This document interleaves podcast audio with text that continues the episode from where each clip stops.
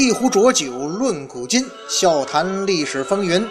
各位好，欢迎收听文昌书馆的节目，我是主播君南，漫谈三国人物。今天呢，咱们接着聊赵云、赵子龙啊。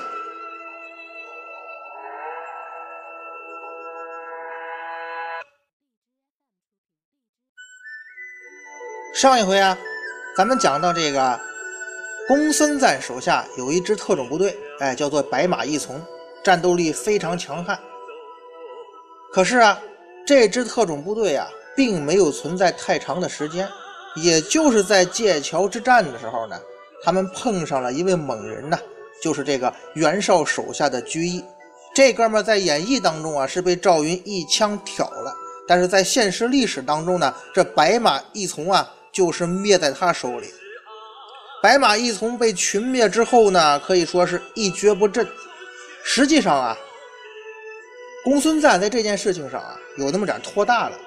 因为啊，当时公孙瓒看到居易啊兵少，他也不琢磨琢磨这有没有可能是诱敌之计什么的，他就下令让这个白马义从啊作为先锋，带着所有的骑兵，因为公孙瓒骑兵多嘛，来了个全员冲锋，打算上去，二话不说，先把这帮人砍了再说吧。因为咱们前面也讲了，公孙瓒这个人那是个狠人呐。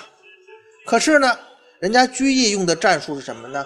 士兵啊，镇静的这个俯伏在盾牌下面埋伏着了，等到这个骑兵冲到离自个儿只有距离几十步的地方呢，是骑跃而出啊，砍杀过去。其实后来岳飞的这个郾城大捷，他岳家军破金兵的拐子马。哎，也是用了这种伏兵，然后啃马腿的战术，近距离用步兵去破骑兵，本身对这个战士这个心理啊，包括执行度啊、勇气各方面是一个综合要求。与此同时呢，你不能光说靠这帮伏兵去砍骑兵就完事儿啊，他在旁边呢还埋伏着弓弩手，那是万箭齐发呀。因为咱们知道三国时期呢，可能是没有马镫的，那个时候的骑兵啊。如果说一旦失去了冲击力，那就成了一个目标很大的活靶子呀。所以呢，中了埋伏之后，公孙瓒他不光是白马一从啊，他的骑兵部队就因此遭到了毁灭性的打击。所以啊，咱们从这场战斗经历来看，这个居易此人也算是个军事奇才了。其实，在三国里边啊。因为后世的传说和《三国演义》而被耽误的这种军事强人啊，有好几个。比方说吕布手下那位陷阵营的首领高顺，还有徐荣这些人等等。这些人生前有很多那种类似于无敌的事迹，可惜呀，呃，就是死太早了。当然了，居易此人当然不是死在赵云的枪下。这个人本来吧，他算不上袁绍的嫡系，他原来啊是那位被。袁绍顶替的冀州牧韩馥的部将，哎，所以说对于袁绍集团来说呀，他也算个降将吧。他后来反叛了，刚好呢就跟对冀州当时怀有野心的袁绍结成同盟了，所以俩人一起对付韩馥。如此一来啊，他就顺理成章成了袁绍麾下的战将。这个人军事能力很强，而且功高盖主。最开始跟袁绍合作啊。他们的这个合作关系啊，更像那种合伙人啊。所以说啊，屈义这个人啊，对于袁绍来说，在政治上并不可靠。虽然你军事能力很强，而且呢，对我威胁很大呀。所以在得到冀州之后呢，袁绍后来呀，找了个茬，就把他给杀了。一代军事强人就此泯灭在历史长河之中。要是单论这个军事能力、统兵作战的能力啊。赵云肯定比不了这位曲义，但是呢，后世看来这哥俩的名声可就天差地别了，不能同日而语啊。咱们前面说到啊，赵云后来啊还是跟刘备走到一块儿了，而且到了荆州之后呢，他就跟着刘备驻扎在新野，也算是过了一段闲适的日子。估计啊，那个时候的他的生活呀，就像《三国演义》中所描写那样。作为贴身护卫呢，跟着刘备去赴赴宴席呀，走访走访乡里呀。其实这段时间，咱们前面讲刘备的时候也说过呀，这对刘备本人来讲，也是一段比较郁闷的时间，是吧？进不能进，退不能退，困守一个小县城。坐视曹操一点点灭掉了袁家的势力，统一整个北方，自己呢什么也干不了。随着曹操把北方收拾干净，刘备的这个安生日子呀也就结束了。因为啊，曹老板首要目标，那我南下的话就是取荆州啊。哎，赶巧不巧，这个时候呢，刘表又死了。所以啊，刘表一死，刘备在荆州集团又被排挤，他也只能是赶紧往南跑啊。这个咱们前面讲刘备的时候曾经详细的说过啊，咱就不复述了。感兴趣的同学呢，可以回去再听听讲刘备那几段啊。刘备逃亡了，在逃亡的途中啊，赵云迎来了自己人生当中啊，可以说后世看来最高光的时刻。咱不能说光光是历史哈，就是说，确切来讲，应该是《三国演义》给赵云安排的人生最高光时刻，也就是长坂坡赵子龙单骑救主的故事。骑马军南小时候啊，可以说把长坂坡什么电视剧啊、连环画呀、种种吧，那都快翻烂了啊！赵云杀了几个人，赵云是怎么跑出来的？那是翻来覆去的看，百看不厌呢。当时啊，这段经历简直就是我本人的挚爱啊！以至于多年之后啊，我还又买了一套再版的连环画《三国演义》啊，送给朋友家的孩子，因为这套经历对我来讲是我童年抹不去的一段印记啊！每次再翻开长坂坡这一段呢，那一张张尘封在记忆深处的画面，就跟放电影似的在眼前闪现呢。有时候吧，真有一种恍如隔世的感觉。《三国演义》当中啊，包括袁阔成先生的《三国演义》评书当中，对于赵云这段经历的描述非常精彩啊，我就不细说了。而且好，相信很多朋友啊也比较熟悉。反正书里边最后吧有一句总结呀，说赵云这一场杀，怀抱后主直透重围，砍倒大道旗两面夺槊三条，前后呢是枪刺剑砍，他不是夺了那青钢剑吗？杀死曹营战将五十余员呢。后人有诗赞曰：“啊，血染征袍透甲红，当阳谁敢与争锋？古来冲阵扶为主，只有常山赵子龙啊。”简单来说呀，就是赵云在曹操百万军中杀了个七进七出啊，这是一战威震天下。这场战斗啊，怎么说呢？我觉得不单是把赵云吧，可以把中国人那种个人英雄主义的情节发挥到了巅峰啊。也难怪会成为年轻人的偶像啊！谁还没中二过呀？当然了，长大之后呢，大家都知道这段故事呢，就是小说加工，《三国志》里边关于当阳这一段的记载啊，寥寥几字啊，就说：“即先主为曹公所追于当阳长坂，弃妻子南走。云说赵云了啊，身抱若子，即后主也，抱着阿斗。”保护甘夫人，即后主母也，皆得免难，迁为衙门将吧。赵云呐，在乱军当中啊，保护了后主和甘夫人。事后呢，因为这个功劳啊，升为衙门将军。咱们说，虽然可能现实历史当中啊，真实历史上赵云的经历啊，没有长坂坡这个小说啊、评书中，但是赵云做的也确实不错了。咱们知道啊。在战乱当中，刘备是被迫再一次抛弃妻子跑了。可是赵云呢，怀抱着年幼的刘禅，保护甘夫人，成功逃出来。咱们要知道啊，在这种战乱当中，你的关键并不是你要杀多少人呐，而在于能保护这个一个妇女、一个儿童，对吧？成功的从乱军当中脱逃，这个逃命找路的本领，恐怕有的时候，起码在这种情况下。那可比你本身的武艺更重要啊！咱们世人呢，常常会有一种误解，七进七出嘛，那就是赵云在曹操百万军中不停的穿梭呀，寻找幼主，所以才有七进七出啊。可是实际上呢，如果大家伙啊，呃，前面咱们聊过，听的了，都应该明白一点哈，在当阳这一段，咱们讲刘备的时候说过。曹军追来的可能实际上并不多，只是先锋部队。而且这一次啊，曹操这个出兵啊，他也是一个冒险。咱们前面讲刘备、讲曹操的时候，曾经聊过这一点。刘备啊，在新野这个地方多年是招兵买马。根据咱们史书的记载呢，确切记载，这个时候他的兵力啊，你甭管能打不能打，这兵马也到了万余了，可以说实力不算弱了。曹操当时呢，是命令他的精锐骑兵虎豹骑五千骑兵啊，一天一夜三百余里追赶刘备，才在当阳长坂追上了刘备。前面讲刘备，咱们也说过啊，刘备在这个时候是分了兵的，让关羽带着水军啊，自己呢带着一部分部队走陆地，其实等于刘备自个儿承担了吸引曹兵注意力的任务啊。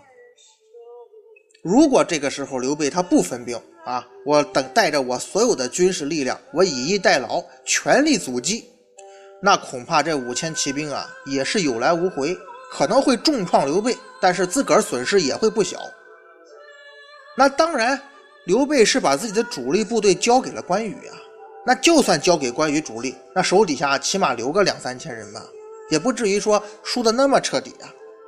主要是什么呢？咱们说这一天一夜三百余里的追击，这谁能想到啊？刘备本人也没料到曹操这么拼，打了个措手不及呀。他是猝不及防才会遭受惨败的。所以在现实历史当中啊。长坂坡这一仗，双方的军事实力啊，恐怕不像小说中说的那么悬殊。曹操不会说百万大军全都到这儿来了。而且呢，虎豹骑这帮骑兵有一个重要的任务啊，那就是继续南下攻取江陵。这个易中天先生在他的《品三国》中曾经讲过，江陵这这个地方啊，是荆州储存粮草钱粮的地方。那咱们想象一下，这支骑兵部队呢？不管不顾，直接往前冲，再加上还有十几万逃难的老百姓呢，这不就乱成一片了吗？所以咱们可以想象一下，长坂坡赵云救主的过程，那不可能是那种勇闯曹营、百万军中七进七出的状况啊！他也玩不了，你本事再大，已经乱套了嘛。就这区区的几千人马，你赵云去哪儿斩五十多员上将啊？之前呢？咱们讲关羽的时候，曾经分析过，所谓万人敌呀，在咱们后世看来啊，其实多少有点夸张。万人敌并不是说你一个人可以敌万人，更多啊指的是那种带兵之法。这种说单枪匹马在百万军中杀进杀出的个人英雄主义场面，很多时候啊是为了满足这个人民群众啊这种 YY，对吧？当然了。作为赵云，你作为一个贴身保镖啊，要完成保护甘夫人和刘禅的任务，并不简单啊。咱们说了嘛，一个妇女，一个儿童，所以呀，赵云需要拥有几种品质，对吧？首先，你得忠诚。刘备这个时候什么处境啊？自身难保。那只要不是卖主求荣，在这种时候，你自个儿趁乱逃走，也算明哲保身，起码保命的方法吧。甚至可以说无可厚非呀，但是赵云，咱们前面又讲了，他是一个有道德洁癖的人，所以这种行为我干不出来。他当时为了这个道德上的这个对自我的约束啊，宁愿回乡给这个兄长奔丧，也不愿跟着刘备走。这个时候呢，更不可能说啊不管刘备的家人，自个儿跑了。在《云别传》当中啊，有这么一段记载，说出先主之败。有人言云以北去者，先主以手己治之曰：“子龙不弃我走也，轻之云至。”这个故事讲的就是说啊，起先呢，有人说有人这个说赵云呐往北了，去投奔曹军了。刘备很生气呀，抓过这个手边这个手戟就投那掷那个人扔那个人。你小子，这子龙肯定不会抛弃我呀。果然呢，没过一会儿，赵云就回来了。后来啊。《三国演义》无疑是把这一段进行了加工，把那个要说赵云投降的人啊，安到了后来真的投降了敌人的负面人物糜芳的身上。从这里啊，咱们可以看出来，刘皇叔这个人他的特长啊，就是有识人之能啊。因为刘备也知道啊，赵云这个人他是有道德底线的，当年赵云要是过不了自个儿这一关，他要不好意思的话，他就不会宁可虚度几年光阴，也不肯加入刘备的阵营啊。那现如今呢？赵云既然已经认定啊，刘备就是自己要追寻的那个仁政仁德的主公，那是宁死他也不会背叛的呀。果不其然嘛，赵云马上回来了。那说赵云北上干啥去了？一般的猜测呢，那自然去寻找刘备的妻小吧。所以说《三国演义》啊，才能根据这些素材创作出那么丰富的、激动人心的精彩情节。当然了。更著名的是刘备摔孩子那一段啊，收买人心吧，那也是杜撰的。如果说没有赵云七进七出，自然也就没有刘备摔孩子了。可怜的这个刘皇叔啊，又被老罗黑了一把。咱顺便提一句哈，在《三国演义》故事当中啊，有一位宁可投井也不愿意拖累赵云的非常刚烈的糜夫人。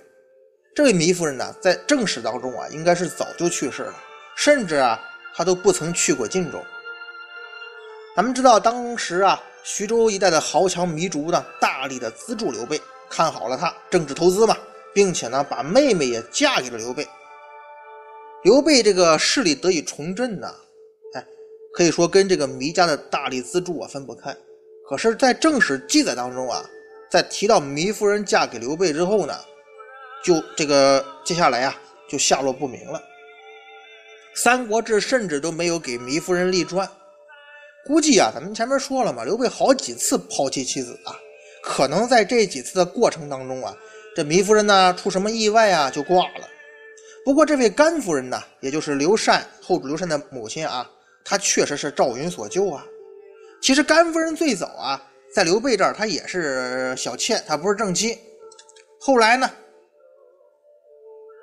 因为啊，之前那几位夫人都都都挂了嘛，所以后来慢慢的。甘夫人就成了正房了，也一直被当做正房看待。所以啊，甘夫人本人在刘备阵营里面啊，还帮助刘备处理了很多内部事务。后来啊，甘夫人去世，葬于南郡。刘备呢，也称帝之后啊，就追谥这位甘夫人为皇思夫人啊。刘禅继位之后呢，这自个儿妈呀，就追谥生母甘夫人为昭烈皇后啊。这倒好说，他爹是昭烈皇帝，他妈是昭烈皇后。这是第一啊，赵云很忠诚。第二呢，光忠诚不行啊，你得心思缜密、沉着冷静啊。咱们知道这是乱军呐，你一个人还得带着这个妇女儿童，在千军万马当中保护这样的妇孺啊，最需要的往往就是冷静的头脑啊。否则，你就算杀光了所有的敌人，要保护的人却没了，或者说死了，那你这任务也没有完成啊，也是失败呀。就是《逃学威龙》里边，周星驰、周星星说那话呀：“你们是来救人质的，还是来杀人质的呀？”这保护妇孺在乱军当中，跟去解救人质的难度差不多呀。在这种情况下，作为一个保护者啊，你必须是千般的小心，而且要寻找最佳的逃跑路线。你不能在敌方阵营的眼里形成焦点呢，你不能成为战场的主角啊。你不能七进七出啊，要不然就死定了嘛。如果是真实世界上，对吧？赵云能成功的救出刘备的妻儿，当然了，起码身手应该是不错的，十分了得。但是应该就是说没有《三国演义》那么夸张啊。在整个营救过程当中啊，突围过程当中，我觉得啊，起决定作用的还得是赵云，他具备冷静的头脑。在一次次的抛妻弃子之后呢？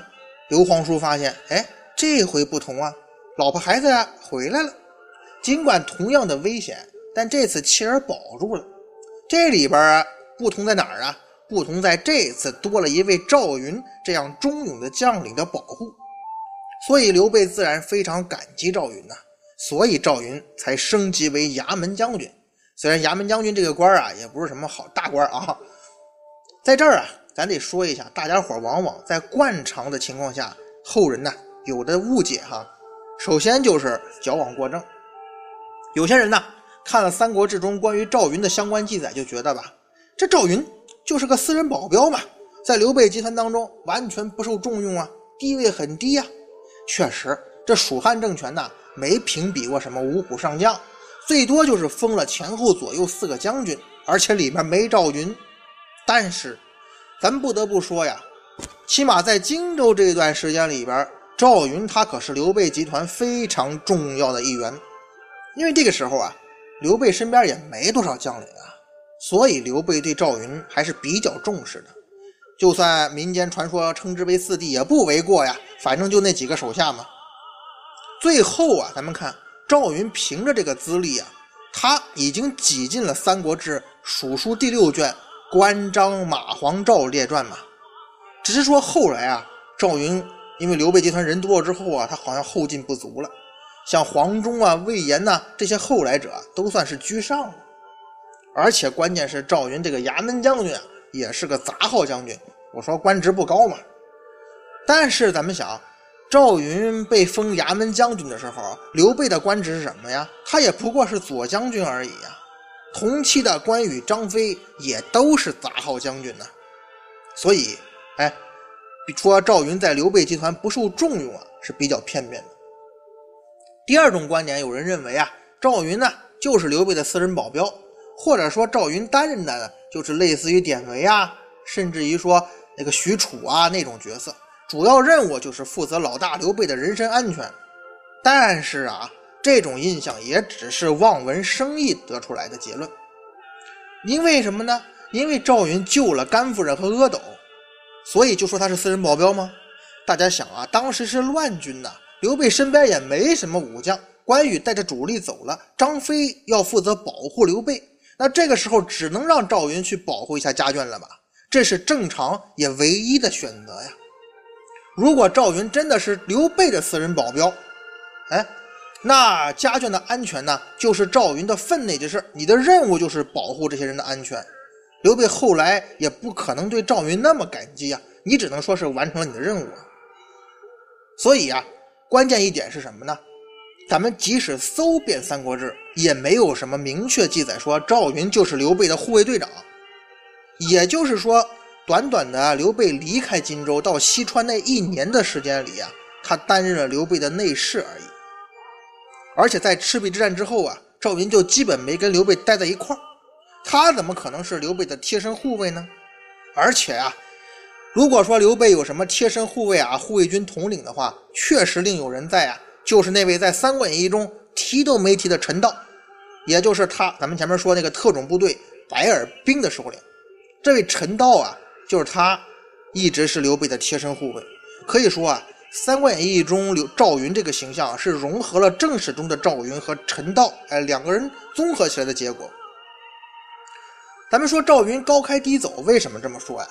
咱们得接着看赵云在长坂坡之后的事迹了。《三国志》呢，就直接跳到赵云入蜀这一段了，中间他可能赵云也没什么事迹，所以啊。咱们能找到的关于赵云在这之间的事迹啊，就得出自于《云别传》了。有一件是什么呢？赤壁之战之后呢，赵云跟着刘备平定荆州四郡，刘备呢任命赵云为偏将军，然后取了这个贵阳。贵阳太守赵范呢投降了。赵范有一个寡嫂啊，就是他的嫂子，但是守寡了，名为樊氏，姓樊，而且呢姿色貌美，可以称得上国色天香。赵范呢就想把自己这个寡妇嫂子呀许配给赵云，但是赵云不同意，推辞说呀：“我们虽然是同姓，啊，但正正是因为如此啊，所以你的嫂子就像是我的嫂子一样。”当时啊有人劝赵云：“这是个美女啊，你接受了不就完了吗？”赵云说呀：“赵范这个人呢，他是被迫投降的，他的心到底怎么想的不可推测，何况天下女子多矣啊。”大丈夫何患一女子呢？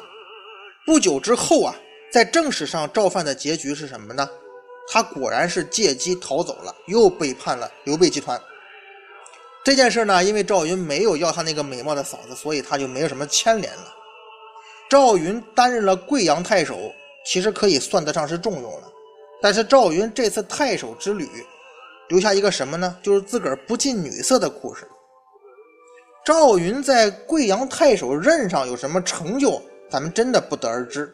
但是首先啊，咱们应该了解，在东汉末年、三国那个时候啊，人们对于婚姻的观念跟咱们现在是完全不一样的，而且与咱们传统的认知也是不一样的。那个时候呢，确实也是一夫一妻制，而且要求非常严格。但是这个纳妾这方面你就随便了。一来呢，那个年代啊，中国人没啥处女情节啊，也没有什么对这个二婚之类的啊，也是不是太在乎。特别是纳妾呢，也也比较显得比较大度啊，好像社会风气对这个没有后来宋明理学呃加深之后啊，对于中国人思想禁锢的那么厉害。比方说曹丕那位呃妻子甄氏甄宓，她其实啊就是袁熙的老婆嘛。关羽，咱们前面讲了嘛，一直为了秦一路的老婆是念念不忘啊。反正这个曹操呢，为了泡张继这个老婆，然后在那个宛城出了事儿，连自个儿大儿子曹昂、呃侄子曹安民和护卫典韦的命都搭进去了。因此啊，咱们说，如果说这次赵云娶樊氏仅仅是纳个妾的话，在当时那个年代没什么道德负担，就是献个美女给你嘛。